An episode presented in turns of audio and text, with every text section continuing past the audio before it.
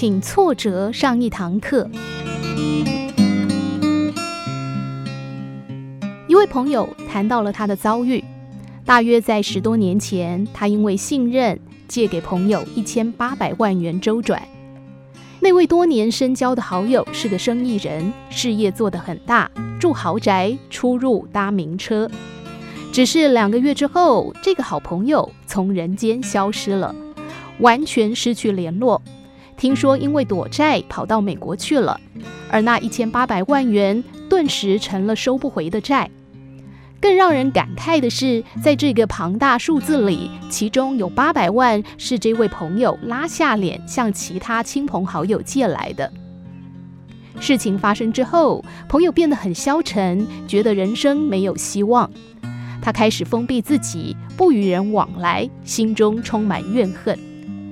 直到他听了一场演讲，这场演讲当中有个故事，彻底改变了他的观念和接下来的人生际遇。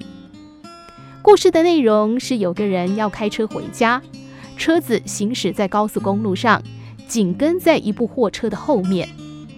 那辆货车上堆满了重物，不幸车顶固定货物的绳子没有绑牢，东西一瞬间落了下来。就在那紧张的分秒间，发生了车祸。那个人的双腿因此断了，人生后半辈子将在轮椅上度过。他的心中充满怨恨。后来，这个人的老师来探望他，希望他能够从痛苦当中解脱出来。老师问了他几个问题。老师说：“是谁选择开车上路的？”“是我。”“是谁选择在这个时间点回家的？”“是我。”“回家的路那么多条，是谁选择走这条路的？”“是我。”高速公路上的车子这么多，是谁选择开在这部车的后面，还紧跟着？年轻人低着头，若有所思地回答：“还是我。”老师继续说：“东西没有绑好，可能会掉落下来，这是个已经存在的事实。无论如何砸下来，结果是一定会发生。就算没有砸到你，也会砸到别人。”但现在的结果是谁让它发生的呢？如果你没有选择在这个时间上路，如果你没有选择走这条路，如果你没有选择紧跟在这一部车后面，甚至没有保持足够的安全距离，那么即使东西掉下来，也不见得会有人受伤，不是吗？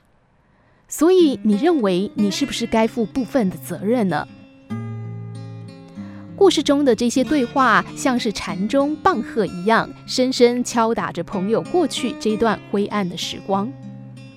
没错，是他自己决定要借这一千八百万元，不是一百八十万，或者是一万八千元。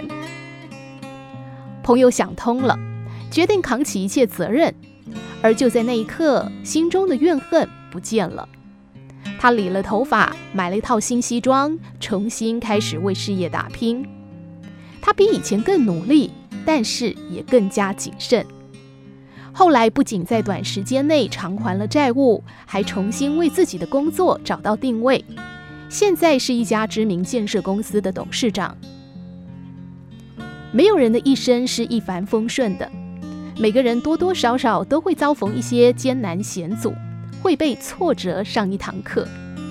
你可以选择责怪别人，咒骂老天爷不公平，但这些都不能改变事实。但是如果能够从这些挫败当中汲取教训，为自己负起责任，那么这堂课不管代价是多少，都是有价值的。